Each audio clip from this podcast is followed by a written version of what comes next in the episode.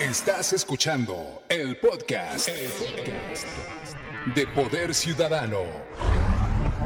¿Quieres ponerte en contacto con Juan Carlos Flores Aquino? Búscalo en Facebook, página oficial Juan Carlos Flores, arroba floresaquino punto Juan Carlos. Ubícalo inmediatamente con la imagen del puño levantado. También en Twitter, arroba floresaquino.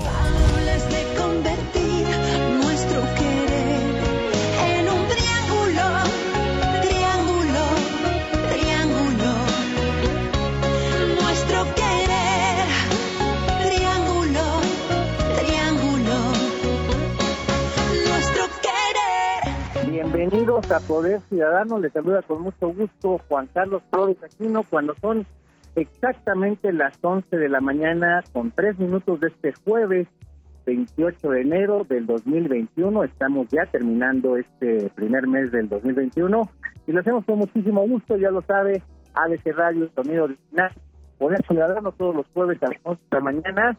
Y bueno, vamos a iniciar con todo porque ya está en enlace telefónico. Mire, le voy a platicar. Eh, seguramente usted se enteró de eh, todo este escándalo por la eh, por la abuela, la señora eh, Eva Monge, que es abuela de, de una actriz muy conocida y de la cantante Talía, que por cierto con ella iniciamos este programa de Poder Ciudadano. Y se desató ya ahí una polémica, un fuerte debate en medios de comunicación, principalmente en los medios de comunicación que tienen que ver con la fuente de espectáculos. Bueno, hay consecuencias sobre todas estas denuncias, pero siempre hace falta escuchar la otra opinión, la voz de las personas que también son afectadas, pero no necesariamente por una denuncia eh, que interpuso esta persona eh, de nombre que ustedes conocen, Laura Zapata, sino por las repercusiones que podría tener eh, una algo que, que necesitaríamos escuchar la otra parte de los familiares del, del asilo al que se refieren y al que está ubicado en, en en el Estado de México. Y por eso le, le doy las gracias y me da mucho gusto que se escuche la otra versión en voz del ciudadano Ernesto C. Ernesto es eh, familiar, es hijo de una persona que se encuentra en este asilo y lo saludo con mucho gusto con la sana distancia en enlace telefónico. Ernesto, buenos días, bienvenido a Poder Ciudadano. ¿Qué tal, Juan Carlos? Buenos días. Gracias por permitirme entrar en tu espacio. Al contrario, Ernesto, mira, eh, pues me gustaría mucho que nos platicaras primero, ¿tú a quién tienes eh, de, tu, de tu familia en este asilo? Y nos puedes dar el nombre del asilo, por favor. Sí, el asilo se llama Legrand y se encuentra en la zona de Huixquilucan. Legrand. Eh, ¿Quieres darnos el nombre de tu mamá? Que es, eh, es una es tu mamá la señora que está en el Legrand. Sí, mi, mi mamá se llama Crista. Mi mamá es una mujer de 90 años que vivió el holocausto. Ha, ha tenido toda clase de pérdidas, imagínate, de perderlo todo allá, venir acá, volverse a levantar, una familia, eh, perdimos a, a uno de mis hermanos, en fin, mi papá ya murió también. Entonces, ahorita, pues lo único que, que ella desea es estar en paz, vivir en paz, por eso se llaman lugares de reposo. Y de verdad es un lugar muy bien administrado, muy familiar. Bueno, tú no sabes los detalles que tienen con ellos, se exceden a veces en este valor agregado de atender al adulto mayor con, con todo el respeto, con toda la calidad humana. Y ahorita, desafortunadamente, por esta señora que hasta ahora me entero quién es, yo en, en mi vida me meto a ver chismes de espectáculos, este que por cierto ya me enteré hasta que se autosecuestró a su hermana y en fin, o sea, una persona sumamente conflictiva se mete a tratar de extorsionar al lugar, arma un pues un escándalo de frivolidades y, y resulta que alguna autoridad del Estado de México, por eso le hago un llamado al señor gobernador, de cómo es posible que se presten a hacerle caso a una persona y dejar en, en total riesgo después de 300 días de encierro. Yo no he podido ver a mi mamá físico, o sea, no, no, no le he podido tocar en 300 días. Las visitas son a través de un cristal. Te, te quiero preguntar eso, Ernesto. E- Es muy importante. Tú dices, nos dices que tu madre tiene ya 90 años, la señora que está correcto. más sobreviviente del holocausto. ¿Cuántos años lleva ella en este lugar de reposo, en este asilo Legrand? Eh, ¿Cuántos años y cómo fue la decisión de que estuviera ella en este lugar, Ernesto? Ella lleva ya cuatro años ahí, Cuatro años. sí, cuatro años, muy feliz. Ella tuvo una caída cuando estaba viviendo sola en su casa, bueno, con, ya sabes, con la gente de servicio y demás. Y un día en la noche se cayó, como todos los viejitos, pues un día se Claro. cae y de ahí vienen todas las consecuencias y secuelas después de las caídas, ¿no? Tú buscaste este lugar, eh, escuchaste referencia, me imagino que como tu hijo, bueno, uno quiere que su, su madre Ah, claro. un lugar muy seguro, confiable y además es un lugar privado. Claro, yo ya eh, lo, eh, los familiares de algunos amigos viven ahí, ya llevan más de seis o siete años viviendo ahí, ellos me lo recomendaron. Y de verdad, cuando yo ingreso a mi mamá ahí, de verdad mi mamá volvió a nacer, fue otra, porque están llenos de actividades, y de verdad los tratan con, con mucho respeto, y a cada uno le, le dan lo que quiere, les, les aceptan todos sus caprichos para comer, y hay una atención excepcional por parte del grupo de, de, bueno, hasta de housekeeping, las señoras que limpian los cuartos, porque hay que hacer referencia a eso, porque toda esta, todo este personal que está ahí adentro, también desde hace 300 días, no se vale que no se les dé, o sea, en vez de estar hablando así del lugar de verdad, que se les debería de, de reconocer el gran trabajo que y el gran esfuerzo humano que han hecho todos al dejar a sus Ernesto. familias por cuidar a los viejitos. Eh, Es muy De verdad, importante, de verdad, no, es muy- eh, es muy importante, primero porque, bueno, no cualquiera tiene un familiar, en tu caso, directo, tu mamá, 90 años, cuatro años ya de estar en este lugar de reposo, el Legrand, en Huixquiluca, en el Estado de México, pero además es normal, eh, Ernesto, todos estamos viviendo esta pandemia, esta terrible pandemia, y donde más estrictamente debe de haber cuidados, y eso lo entendemos, me parece que todos, más los familiares, es en los protocolos que hay en las casas hogares, en los asilos, en los lugares de reposo para las personas mayores, porque son las personas más vulnerables. Se entendería que existiera un protocolo. Este nos dices que inició hace un año.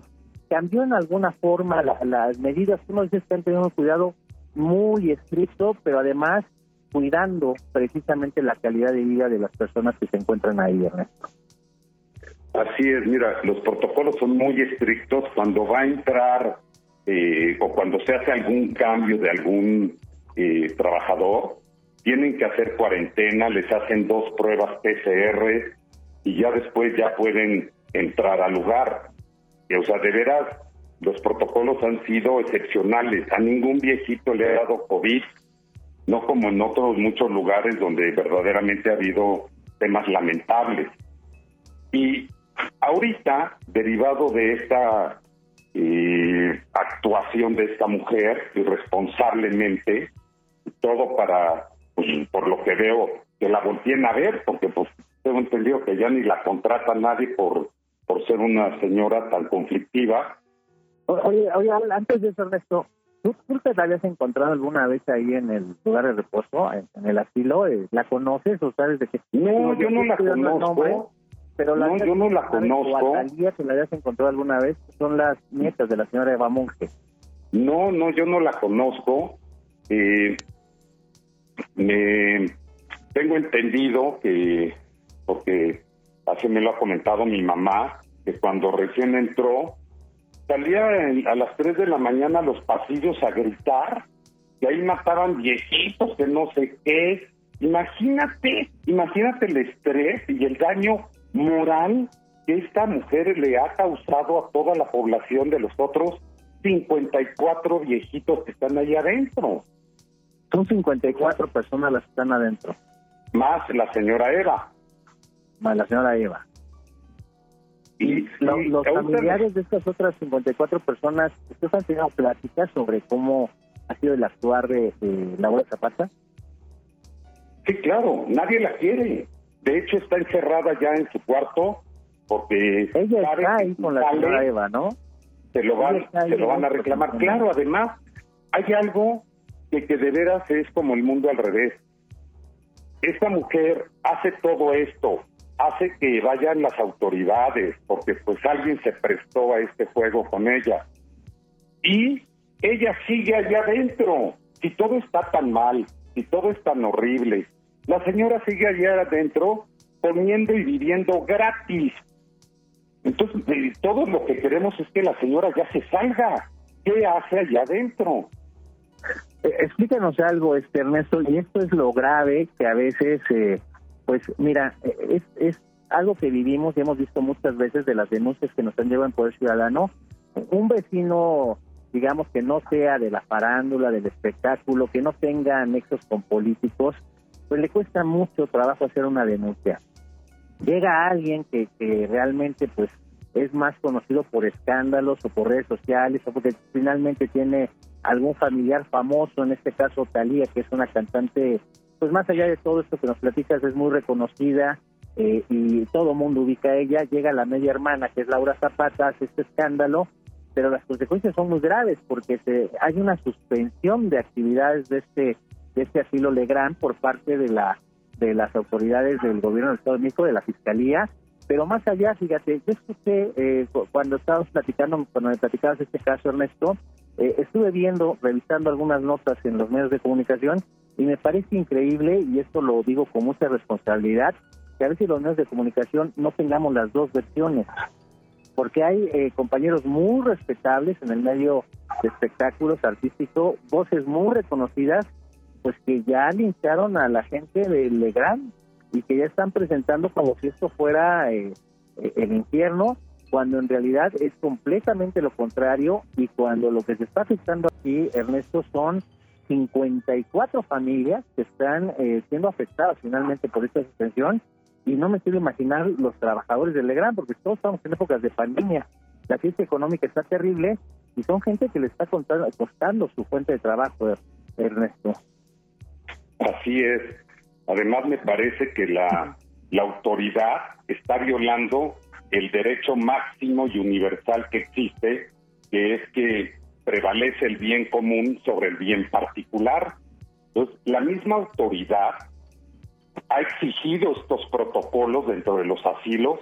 Ellos mismos los están rompiendo, porque tú no sabes cuánta gente ha entrado y salido al lugar, aunque el lugar se ha esforzado en hacer que se pongan este, lo que se le llama el cuidado inverso, la protección inversa, que es el traje este como de astronauta y demás, pero Claro. ponen en riesgo a la gente. Y la de. De verdad, la- una la- anarquía total. Yo no sé en dónde quedó el, el gobernador, en dónde quedó el secretario de salud, que están permitiendo este tipo de cosas. Cuando ellos tienen cerradas sus oficinas de atención al público para no exponerlos, y van y se meten a la casa de los viejitos, de verdad, de verdad, Juan Carlos, el mundo al revés.